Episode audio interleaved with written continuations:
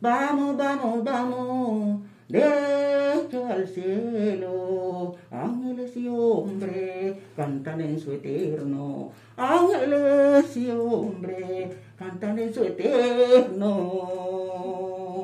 Porque como dice eh, nuestra mayora cantadora Rosalba, esto nos vibra, es un adentro, esto es nuestras raíces y esto lo llevamos adentro y esto es lo que nos motiva a seguir, nos da fuerza para seguir luchando, para transformar el territorio, pero más de eso desde un trabajo colectivo, ¿no?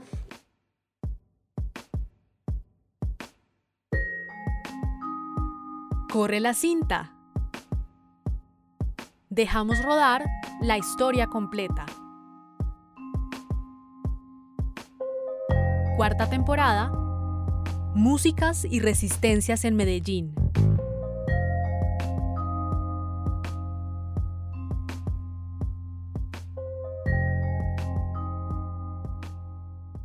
A Rosalba y a Giovanna las conocimos un caluroso día de pandemia. Fuimos hasta su oficina en el barrio Prado, un amplio primer piso de paredes blancas que la red de mujeres Cambirí comparte con otra organización afro llamada Carabantú. Mientras esperábamos a doña Rosalba, Giovanna nos invitó a conocer un agradable jardín interno y la pequeña oficina de la red de mujeres, llena de instrumentos, cuadros y muchos papeles. En un pequeño cuarto contiguo, mientras preparábamos el espacio para la entrevista, Joana nos contó que doña Rosalba siempre llega tarde a las presentaciones y a las entrevistas, como toda una estrella. Nos dijo también que es muy difícil fijarle horarios y saber con exactitud dónde está. Al verla, comprendimos que la energía de esa mujer es incontenible, una energía poderosa que se puede sentir en su canto. Compañera, oigan ustedes, tengan más moderación, porque algunos hombres quieren darnos la perdición. A toditas las mujeres, yo les vengo a aconsejar, nosotras valemos mucho, dándonos a respetar. Oigan mi cantar, oiganlo bien. Vengo a aconsejar a las mujeres. Y este sí es el setetero, setetero de la rumba. Este sí es. es parte del alma.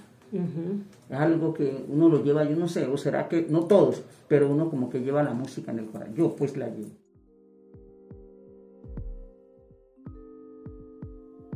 En esta ocasión, Laura Rincón, Sara Mesa y quien les habla, Paula Villa, quisimos conocer más sobre el grupo de cantadoras Orula y sus formas de resistencia en la ciudad de Medellín. En este episodio de Músicas y Resistencias estaremos conversando con Giovanna Millán, lideresa de la Organización de Mujeres Afrocambirí, y con Rosalba Martínez Paneso, cantadora tradicional afropacífica que lidera el grupo de cantadoras Orula. Rosalba fue una niña traviesa. Solía escaparse de su casa para ir a cantar y bailar. Su madre trataba de alejarla del espectáculo, pero ella siempre ideaba la manera de compartir su arte. Más de una vez se la encontró haciendo payasadas en frente de adultos que observaban atónitos el talento de la muchacha. Desde entonces se ha dedicado a enseñar y a crear grupos de mujeres de todas las edades para compartir su pasión por los bailes y cantos tradicionales del Pacífico. Ha sido maestra de muchas y en Cambirí encontró un lugar para brillar. Las presentaciones y prácticas con el grupo Orula son para ella una forma de mantenerse viva, de resistir. Pero mi mamá no quiso que yo, yo quise ser cantante, bailarina, compositora de teatro. Mi mamá no quiso. Me decía, mi, hermana quiso ser monja. Yo la veía todo el día con un rosario. Mientras que ella rezaba, yo bailaba. Mientras, ella rezaba, como que dice, baila, y es verdad, porque de que la tenemos a Doña Rosalba, ya dice, no es lo que diga, ella siente la música y la vibra, ya hay que atajarla, como decimos aquí en la red, porque si no... Giovanna Millán, por otra parte, nació en Buenaventura, Valle, y hace parte de la red desde que se mudó a Medellín en el 2000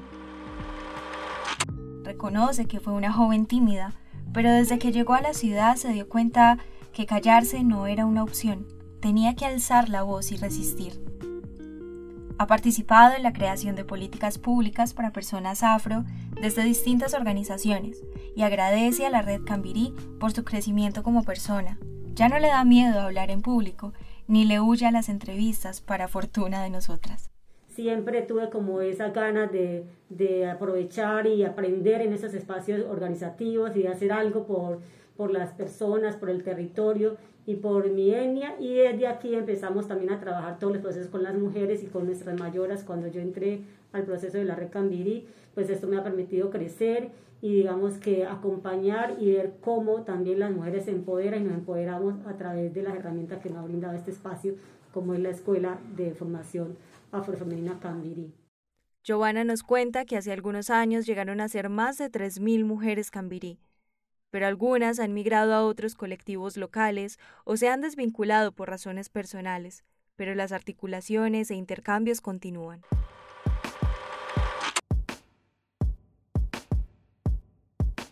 Desde la red se trabajan cuatro líneas estratégicas, formación y escuela de liderazgo Cambirí, investigación, autonomía económica de las mujeres y la línea cultural y ancestral, que es de la cual hace parte el grupo de cantadoras Orula. Precisamente, pues hablando de, del grupo de cantadoras Orula, ¿qué es un grupo de cantadoras Orula? ¿Qué son los cantos Orula? Los cantos Orula son alabado, gualín, arrullo, bueno, que el arrullo pues es general, pero esos son, en una, en una novena, por decir algo, se muere un mayor, nosotros le cantamos toda la noche alabado. Si muere un niño, le cantamos gualí.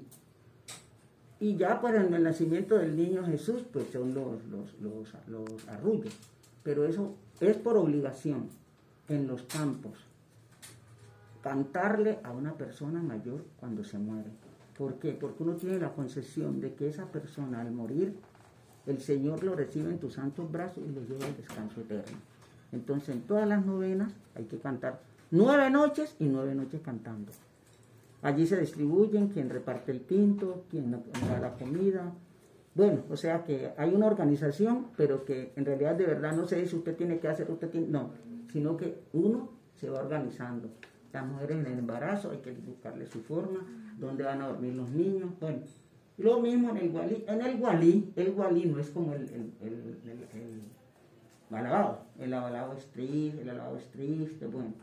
Ya en el gualí sí hay que meter maraca, hay que meter tambora, porque ya es una, ya es rumba. En vez de llorar, lo que tenemos es, sentimos alegría. Porque también pensamos que cuando ese niño se muere, el Señor lo recibe en el, en el cielo y los ángeles le cantan gloria. Entonces, porque como dice la niña, ¿qué es la música? La música es el aliento del alma. Depende de la música. Por ejemplo, el alabado. El alabado es triste, pero depende como usted lo, lo cante. Porque usted dice, vamos, vamos, vamos, derecho al cielo. Ángeles y hombres vamos, vamos, vamos, derecho al cielo. Cantan en su eterno. Ángeles y hombres cantan en su eterno. Entonces la gente, los dueños del muerto, sonríen. En vez de llorar, ¿qué hacen?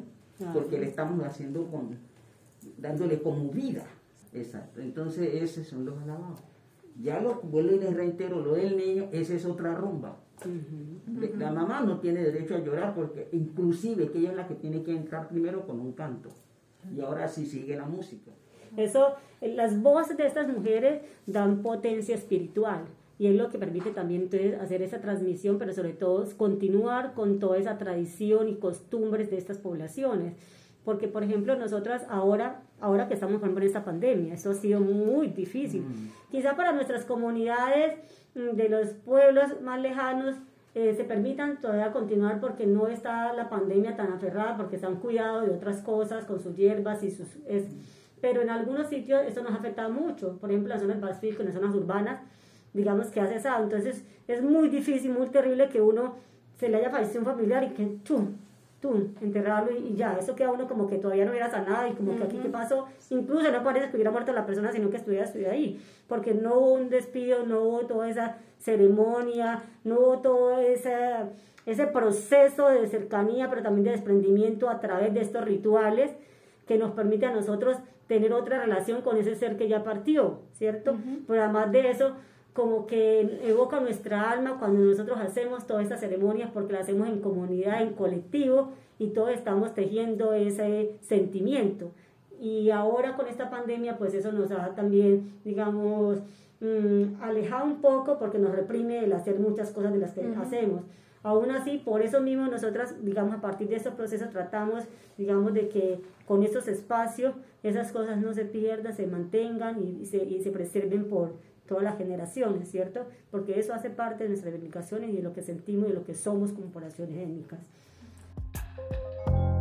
Te recordamos que estamos conversando con Rosalba Martínez y Giovanna Millán, de la Red Afrocolombiana de Mujeres Cambiri. Bueno, y ustedes pues nos estaban contando como que por medio de estos cantos, que básicamente como que la música se vuelve un lenguaje completamente diferente y único, eh, pues cuentan esas historias. Eh, ¿De dónde surgen esos cantos? ¿Quiénes o quién los compone? ¿Y qué los inspira para hacerlos? Eso en los campos, porque toda esta tradición se ha, se ha, dado, pero en los campos. Entonces, uno como maestro, cuando le tocaba eh, trabajar en esos pueblos, entonces uno, y que le gustaba, se metía aprender todos esos alabados, aprender todas esas costumbres del, del campo, que son tan bellas, que son tan puras. Entonces, de allí allí pues no hay como un autor, sino pues que uno, llegaba y copiaba. Yo, por ejemplo, estaba en la, en la, en la, en la novena y copiaba mis alabados estaba en la Gualí, copiaba mi Gualí, pero sí como que no tiene directamente una, una persona, eh, esta es, mm. no, sino que bueno, uno iba a, la, a las novenas y copiaba, aprendía y ya uno también se metía como cantante. Claro. Sí, ya uno era cantante. Entonces no es que hay directamente esto nació de la niña, no. Nació. Sí, es un tejido colectivo, de la oralidad de las poblaciones étnicas, lo que dice eh, la señora Rosalba. Claro, yo aprendí desde chiquita, pero claro, ella estaba chiquita y la mamá de ella aprendió de generación. Decir quién lo hizo sería, digamos, como complejo y averiguar más de la historia. Pero sí decimos que esos son, digamos, procesos de las regiones del Pacífico, Chocó, Aventura y todo eso, Tumaco, otras regiones, ¿cierto?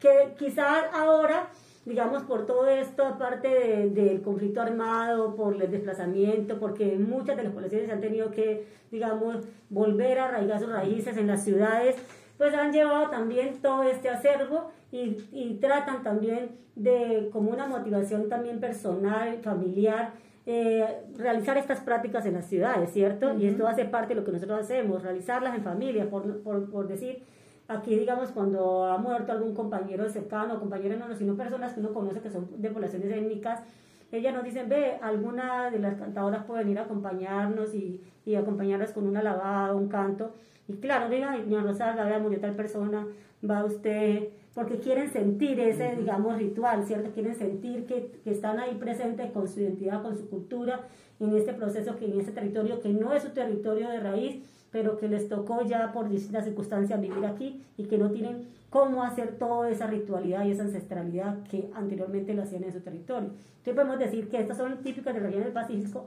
pero que por ejemplo ahora, por los desplazamientos y la movilidad de las poblaciones, pues podemos encontrar inclusive aquí en el Orado antioqueño familias ya afro que pueden tener sus prácticas ancestrales, diga, de cantos en los mortuorios y eso.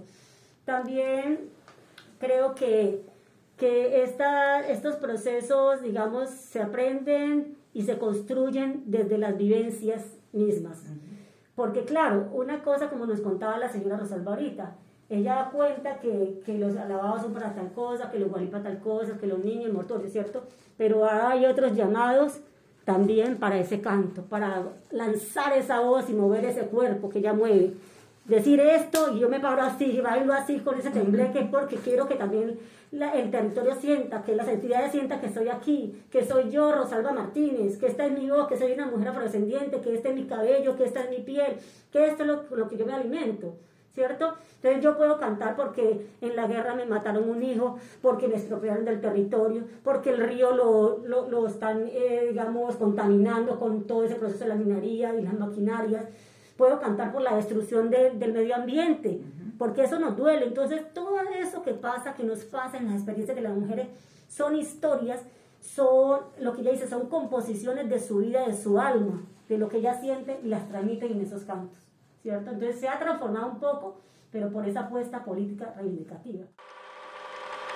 Eh, ¿Por qué consideran que este grupo de cantadoras Orula es una forma de hacer resistencia acá en Medellín, que va como muy ligado con eso que tú estabas hablando de, de como esa visión política, ¿cierto? Bueno, eh, la visibilización de los pueblos y de lo que hacemos y de, lo que aportamos a la construcción de los territorios y más en estas ciudades, en lo urbano, eh, no ha sido, digamos, Mm, mostrada o evidente en lo que se hace en las ciudades, en las actividades, en los programas, en los proyectos, pero además de eso, en las orientaciones de cómo debe desarrollarse algo para ciertas comunidades en el territorio.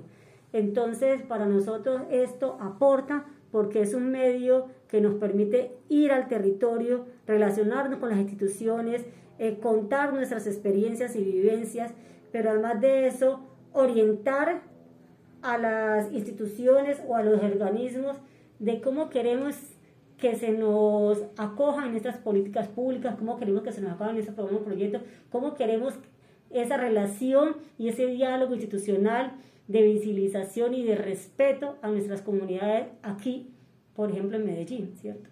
Entonces, ¿cómo queremos también que se trabaje y se respete en ese reconocimiento de estas diferentes poblaciones étnicas, ¿cierto? Que existen que son una realidad. Pero además de eso, inclusive de los afro que ya son afroantioqueños, que son de aquí, que no son de Chocuá, que no son de Buenaventura, que no son solamente de esas regiones pacíficas, sino que ya nacen aquí. Entonces, cómo también emerger y tejer esas identidades nuevas, esas nuevas, digamos, historias de vida que van naciendo aquí en otras ciudades lejanas de, de nuestras propias raíces y cómo contarles a ellos de dónde vienen. Esto hace parte de esa apuesta política porque las mismas mujeres con sus propias voces cuentan, porque visibilizan y porque transmiten a través de esa energía y esa potencia desde lo espiritual, lo ancestral, lo que somos y lo que queremos que se nos reconozca en estos espacios territoriales. Sí, precisamente sobre eso te iba a preguntar, porque, perdón, porque han, han, mencionado mucho, hemos hablado mucho de esa parte espiritual, ¿cierto? De cómo se mueven energías tan grandes a través de la música y de la convivencia de estas mujeres y los espacios de sanación que tienen. Entonces queríamos que nos, nos cuenten un poco cómo es esta parte espiritual y religiosa de las cantadoras de Orula. Mira, nosotros a este principio de año nos encontramos y yo creo que inclusive es una época muy propicia para seguir afianzando esos conocimientos que como doña Rosalba tienen sobre el cuidado de las plantas medicinales y todo eso. No es cedernos, pero sí inclusive empezamos a trabajar el sembrado en las azoteas. Nosotros siempre hemos tenido esa iniciativa, digamos, desde los pueblos, sembrar la matica de medicina, de, de aromática y de esto. Y claro, se empezó a motivar entre la red, llamar, empezamos a sembrar y decir, bueno, vamos a cuidarnos. ¿Y quién dice que, para qué sirve esto? Y hagas en esta toma tal cosa, que para esta pierna, que para sentarnos un momento y eh, tener tranquilidad frente a la situación inicial que fue muy dura y difícil no poder salir, no poder estar con nuestros familiares ni siquiera. Entonces empezamos a trabajar todo eso y a decir, bueno, usted se encarga de llamar a tal fulana y tal fulana llama a tal fulana para saber cómo amaneció hoy, cómo va aquella, cierto que no apareció en el chat, tal cosa. Bueno, desde ahí empezamos a motivar todo eso. Y también, entonces, ese autocuidado, por ejemplo, nosotros ahora a principio de año nos reunimos y empezamos a hacer con una hierba donde ella nos trajo toda esa, digamos, en un frasco, como sus secretos ahí, y empezamos a tener ese espacio como de respiración, como de, de motivación, de qué habíamos vivido, cómo, cómo terminamos el año 2020, cómo recibimos este 2021. Mm, encendimos nuestra vela, para nosotros las velas también tienen que ver con esa luz con todo el camino que nos energiza. Eh, ritualizamos con nuestros propios instrumentos y objetos que son los que nos identifican, ¿cierto? Como el tambor, esas eh, como alógicos de alimentos como los chontaduros, traemos inclusive, hacemos ese compartir, pero de alimentos típicos. Y todo eso que hace parte de todo ese montaje de esos objetos es un espacio que genera, digamos, cuidado y autocuidado y protección también, ¿no? Porque nos damos a esa divinidad para que siga construyendo y abriendo caminos, pero también para que siga preservando, digamos, en este territorio lo que nos permite ese bienestar, ¿no? Que son las personas, pero también la, naturaleza, el territorio, ¿cierto? Sanar.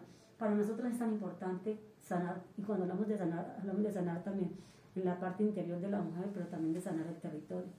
Ustedes, nosotros quizás aquí en Medellín eh, no, no, se ha vivido tanto, pero las poblaciones afro en sus propios territorios han sido desarraigadas y además de eso sus territorios han sido mmm, despropiados, pero incluso yo lo decía maldecidos. ¿Por qué? Porque cuando se han hecho sacrilegios de matar personas, de obstruir con bombas o con lanzar objetos explosivos, ese territorio también queda herido. Y para nosotros es importante irlo a sanar.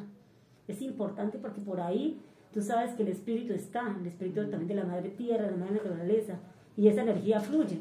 Y tú dices, aquí no puedo pasar porque siento que esto es pesado, pero ese territorio no ha sanado. Y nuestro propio cuerpo, que es un cuerpo, que es nuestro territorio, tenemos que sanarlo, y claro, en esta pandemia más. Entonces, claro, generamos ese espacio de encuentro, de conversa. Yo creo que el narrar y conversar es uno de los grandes remedios para las mujeres en este caso, o lo ha sido para las mujeres afro. El encontrarnos, el poder decirnos y darnos la bebida. Entonces traemos, cada uno dice, ay, yo ese día voy a traer mi bebida y hacemos la bebida, ¿cierto? El veo, untémonos esto, yo hice esto y esto nos sirve y, y encomendémonos, digamos, un, lo ungimos y respiramos, ¿cierto? Pero también el recordar, el recordar no como con esa tristeza, sino los momentos vividos en nuestros territorios y los momentos que nos hacen, eh, digamos, seguir fortaleciendo esa energía para seguir en la lucha en estos procesos de mujeres. Y ya hablando más personalmente, eh, ¿qué ha significado ser para ustedes parte del el grupo de cantadoras Orula o la red de mujeres Cambiri? Bueno, yo te puedo decir que la red Cambiri es una familia. Mm. Una familia que tiene como todo sus diferencias, que, que cada uno de los hijos e hijas de este proceso tienen su propia identidad, que vienen de territorios diferentes pero que toda esa riqueza ha permitido alimentar, ha permitido brindar herramientas y potenciar la vocería, la autonomía y la visibilización e incidencia de las mujeres en el territorio. Yo pues llegué, digamos, unos años más jovencitas a la red, pero cuando yo estaba en la red habían otras mujeres y yo me acuerdo mucho, por ejemplo, la señora Ana Tarsila. Ana Tarsila que inclusive los hijos son del movimiento Cimarrón, pero Ana Tarsila cuando yo llegaba y la otra compañera Luz Marina, varias compañeras que han estado en ese proceso cuando yo recién inicié, Natividad, eh, las compañeras éramos muy inhibidas y casi no hablábamos y muy poquito pues y además veníamos con toda esa, eh, digamos, forma despiadada que nos acoge este territorio cuando uno llega, digamos, porque no digamos mentiras, es que, digamos, Medellín es de las pocas ciudades que te, que te digamos, eh, eh, es poco, digamos, un poco, entre comillas, agresiva. Te acoge más, tú te sientes un poco más acogida que otras ciudades, ¿cierto? Pero aún así no deja usted sentir el racismo y la discriminación.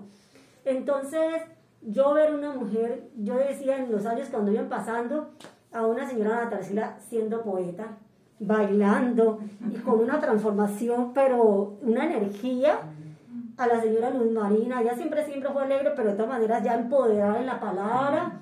O sea, todo esto ha sido importante porque, por ejemplo, yo misma no hablaba y no daba ese tipo de entrevistas, ¿cierto? No salía en programas de televisión ni nada. Entonces, mire que ya después de 20 años, al menos la palabra, me visibilizo en una foto, pero no es fácil, no fue fácil porque además de esto es una comunidad familiar que como yo venía allá, por ejemplo, yo al principio cuando llegué a esta ciudad yo lloraba demasiado porque yo extrañaba Buenaventura, es que era diferente yo irme a pie y recorrer el territorio y ver la vecina aquí y hablarle y salir. Acá, acá los trayectos son largos, la gente vive por allá, los edificios donde no hay vecindad. Entonces, para mí era muy, pero cuando yo estaba en la red, la cosa era como mi pueblo, como mi familia, como que estábamos con los míos. Y eso ha sido enriquecedor, desde la parte política, pero también espiritual y familiar porque nos acogemos, porque entre lo que podemos hacer, pues nos acompañamos, no vamos a decir que todo es felicidad, es como en todo proceso, en toda familia, hay diferencias, pero hemos ido aprendiendo de ellas y hemos ido empoderándonos y hemos ido trascendiendo para poder continuar estos procesos territoriales y nacionales que tiene la red. Bueno, y ya como para cerrar, eh, ¿Cuál es el mensaje que ustedes como mujeres cantadoras quieren darle a la ciudad y al país a través de sus voces?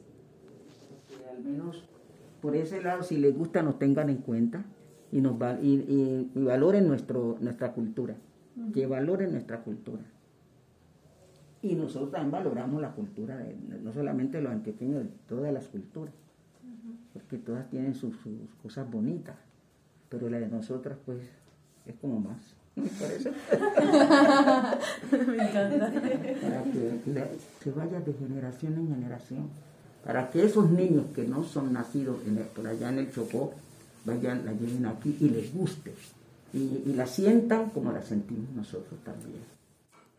bueno, seguimos tejiendo país, seguimos tejiendo territorio y la, digamos, abocamos más a que, digamos, podamos construir una sociedad de respeto, de respeto, de que se trabaje más por esa humanidad, hombre, esa humanidad, que no perdamos ese norte de lo que somos, porque en ese perder entonces es ahí donde empezamos a, a, ir en contra del otro y sobre todo a desconocerlo, ¿no? Yo creo que más bien es aprovechar esa riqueza que tenemos, esa riqueza, esta diversidad de estos pueblos étnicos, aprovechar que las mujeres afro somos eh, poderosas en nuestras voces, pero también poderosas en nuestros haceres, en nuestros conocimientos y saberes que tenemos. Entonces, estamos aquí, hemos aportado y seguimos aportando al territorio y yo creo que nos, yo creo que es necesario que se pongan las gafas, que puedan vernos, pero también eh, posibilitar que seamos nuestras propias voceras en esos escenarios de construcción de territorio, de construcción de una Medellín sin racismo, sin discriminación y con oportunidades para las comunidades étnicas. Bueno, entonces eh, les agradecemos a Joana y a doña Rosalba por recibirnos en este espacio y también por contarnos sobre la red y sobre las cantadoras. Muchísimas gracias. Muchas gracias.